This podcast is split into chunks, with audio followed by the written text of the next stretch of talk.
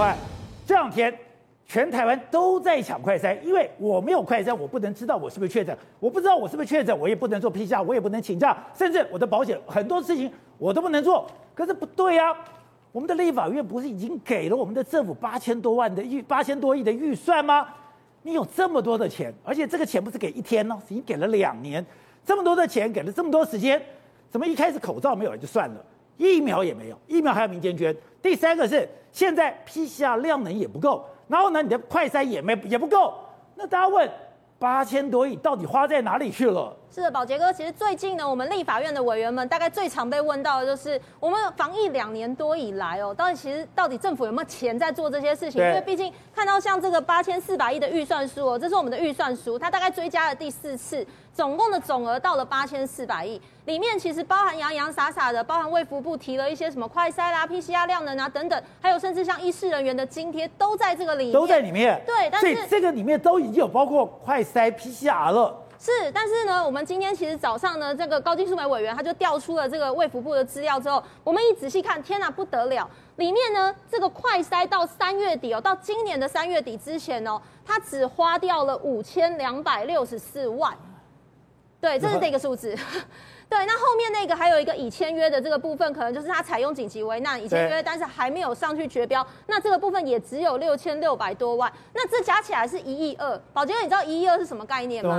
也就是如果我们以现在卫福部公开的这个采购价格，单价一季是九十五元的话，总共算起来只有买到一百二十六万剂，只买一百六十万，一百二十六万剂是从这个特别预算在三月底之前。政府只用这个特别预算准备了一百二十六万剂。那我们昨天，因为我们昨天在财政委员会，很多委员都在开始关心啊，你快筛到底怎么办呢？啊？对。然后他们就说，哎，放心，五月底之前，蔡总统说会进来一亿剂。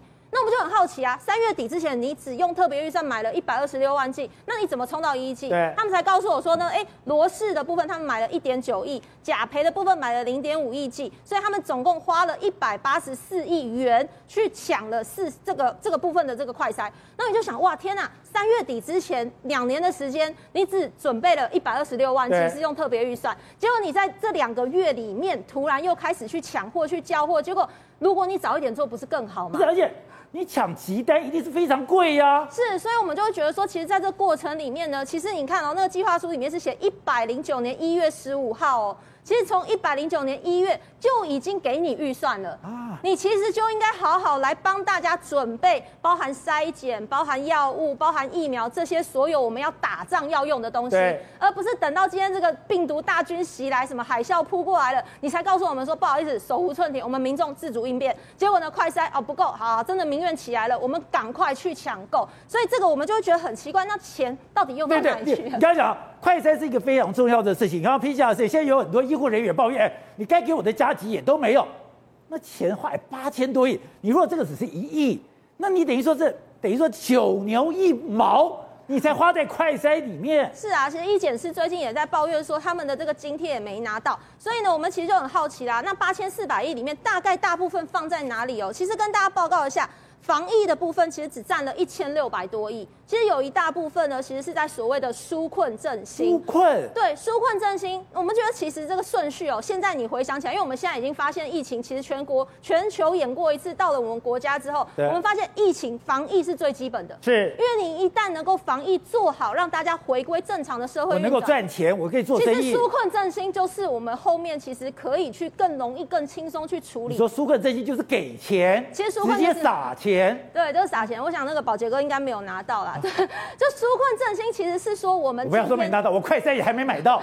对，辛苦了，辛苦了。所以呢，我们就去看说，好，那纾困振兴有什么样的预算嘛？那其实这一个预算就是我们觉得比较跟疫情真的没有什么关系的预算。这个是属于呢，就是交通部它外包了一个九千万，它还特别写到，这是用纾困特别预算哦，用人民的特别预算纾困防疫振兴的特别预算。花了九千万去买一个叫智慧观光的虚实整合的平台，这个平台呢，它是做什么呢？如果你这样讲，九千多万跟我买快筛的钱差不多，等于说我把所有买快筛的钱拿去做一个智慧观光虚实整合体验的先导计划，这什么东西？对，这个计划呢，其实它就是呢，它它是由那个杜义景，就是 AI 的 Lab 去做的一个计划。你们如果上它的网站上去看，会看到很多的一个一个的影片。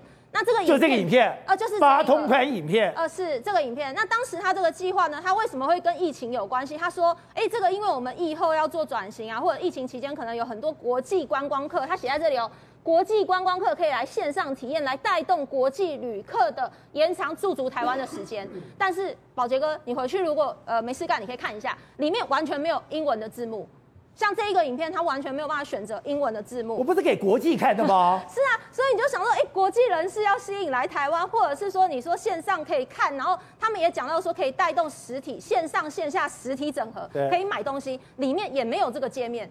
你说我今天看到，比如说，哎，日月潭那个什么水色码头啊，我想买东西，没办法去。我要买一个破旧都没得买。没办法，所以对于观光业者，他们第一线就觉得说，这个计划对他们来讲实在也没有直接的效益。因为如果你说我可以线上不出门，我就可以下单去买名产，对，这还对他们有用。好，那更不要说这个要花九千万，花九千万。然后呢，更惨的是呢，他的 YouTube 频道，因为你拍影片嘛，对，你总不是只放在网站，你可能放在各个地方去触及，结果他的 YouTube 只有七十九个订阅者，几个？七。十九，七十九，七十九，然后每一片呢都只有大概六十次这样的一个点阅。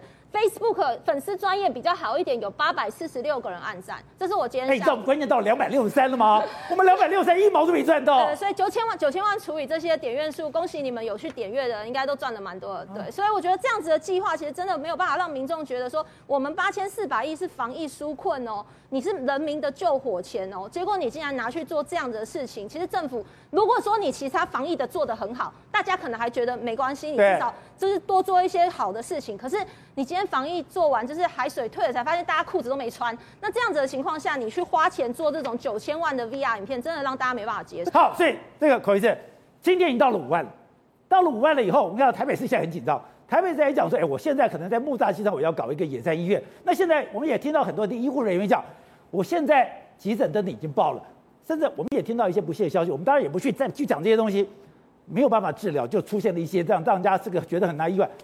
那现在才刚开始，再接下来。我们今天呢，以前在以这个所谓的影片中，或者在新闻里面看到国家其他国家那种状况，会在台湾发生吗？我先说一个，现在台面上确诊的数字，我想已经不能反映现实状况。那今天过完假日回升一点，可是它也还是只有六万七。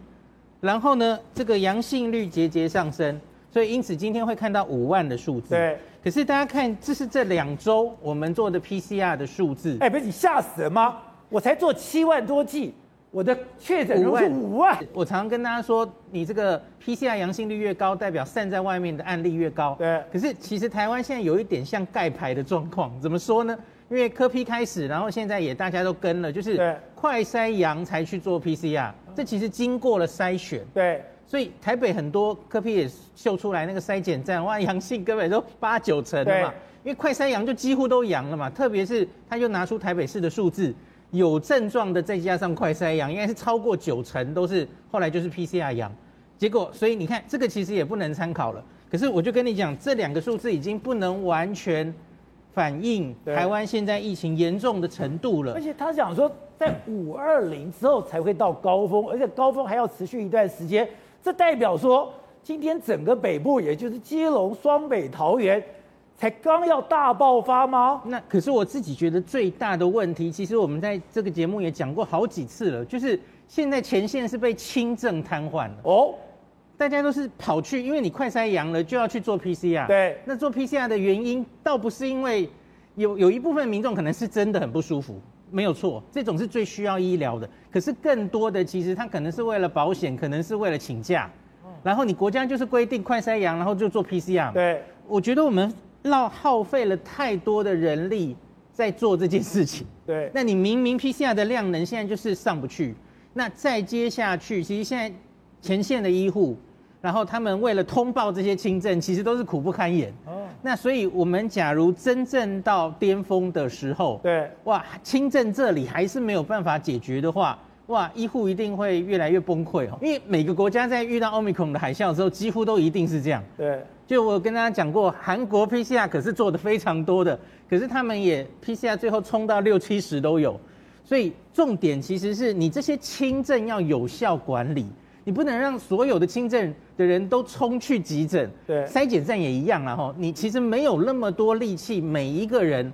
都去又做快筛又做 PCR，耗掉你的量能。那最后我们其实现在最应该要看的是重症，大家应该也有注意到重症数字开始慢慢变多了，对，死亡开始跑出来了。这个接下来这个是跑不掉的。那个分母我们可能会有低估哦，因为没有完全抓到，那没有那么多量能可以检查出来哦。那可是重症逃不掉，所以我们接下来看一定是看重症。这张我想跟大家讲。好像两天前台湾是全世界绝对确诊第一名，对吧？今天是第三名，第一名是日本哦。可是我要跟大家讲，台面上确诊的这个数字不重要了，那个四万五万这个不重要，重重要的是最后打成绩的时候是看什么？死亡跟中重症，每百万人最后会死亡多少人？大家可以看到有几个非常好的国家，表现好的国家，我们提到的纽西兰、澳洲。那是我们要学的。新加坡，他们大概最后的成绩都是每百万人，大概都是两百人以下。是。那你看美国那些国家就是两三千以上。是。哦，那我们不希望变成那样。那我们现在台湾还很低很低，大家有没有看到？台湾目前每百万才三十九人去世。是。可是我们正在往上嘛，所以最后我们出来的时候，这个是分母，不管怎么样。所以我我之前有跟大家说，每个国家可以看那个致死率。可是你不要忘记，分母可能也是有低估的，所以最后的总成绩是看这个。我们不能让这个死亡率、死亡数一直飙高，如同最近英国有些媒体预测的。